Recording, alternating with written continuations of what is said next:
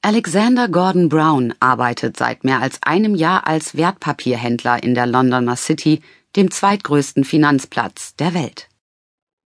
Inklusive Boni verdient der 23-Jährige weit mehr als 100.000 Euro im Jahr.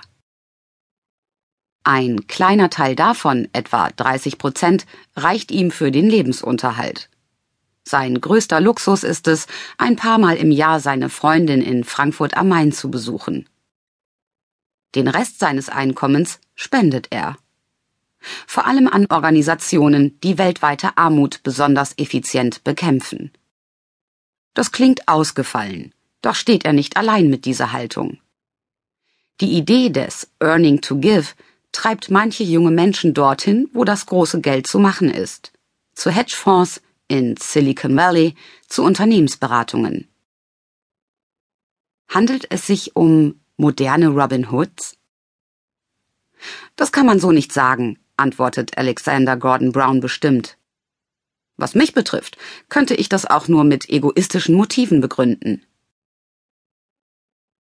Erstens Ordnung im Leben schaffen.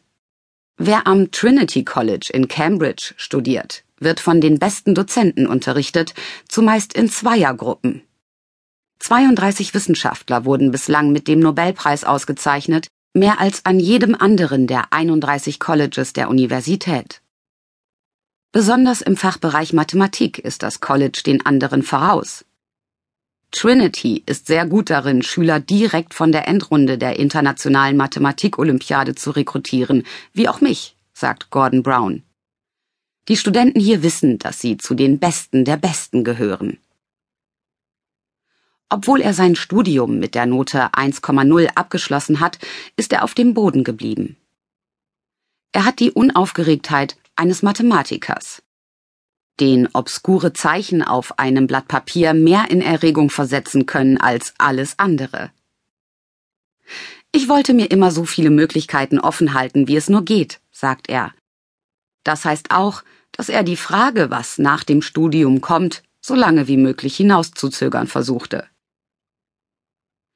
Gegen Ende seiner Studienzeit ist Gordon Brown dann auf die Idee gekommen, dass sich viele Fragen erledigen, wenn er sich dem Ziel verschreibt, extreme Armut zu bekämpfen. Wenn ich Leben retten möchte, dann weiß ich schon mal, was ich nicht werden will, sagt der Überflieger nüchtern. Während sich durch sein Studium in Cambridge seine Karriereoptionen multiplizieren, kann er mit dieser Zielsetzung die nötige Ordnung in sein Leben bringen. Andere Menschen, die ähnlich denken wie er, engagieren sich für Ärzte ohne Grenzen, setzen sich als Anwälte für die Rechte von Flüchtlingen ein oder als Ingenieure für eine bessere Wasserversorgung in Entwicklungsländern. Er aber entschied sich, nach seinem Studium Trader, also Wertpapierhändler zu werden. Das ist für ihn kein Widerspruch. Wenn ich Arzt geworden wäre, hätte niemand gedacht, das würde nicht passen.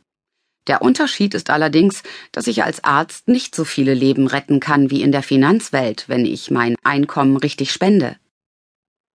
Er wusste, wie viel er in der City verdienen würde. Er wusste auch, wie Spenden wirken können. Die Organisation GiveWell schätzt etwa auf Grundlage umfassender empirischer Studien, dass 3.340 Dollar ein Leben retten, wenn sie an die Against Malaria Foundation gehen.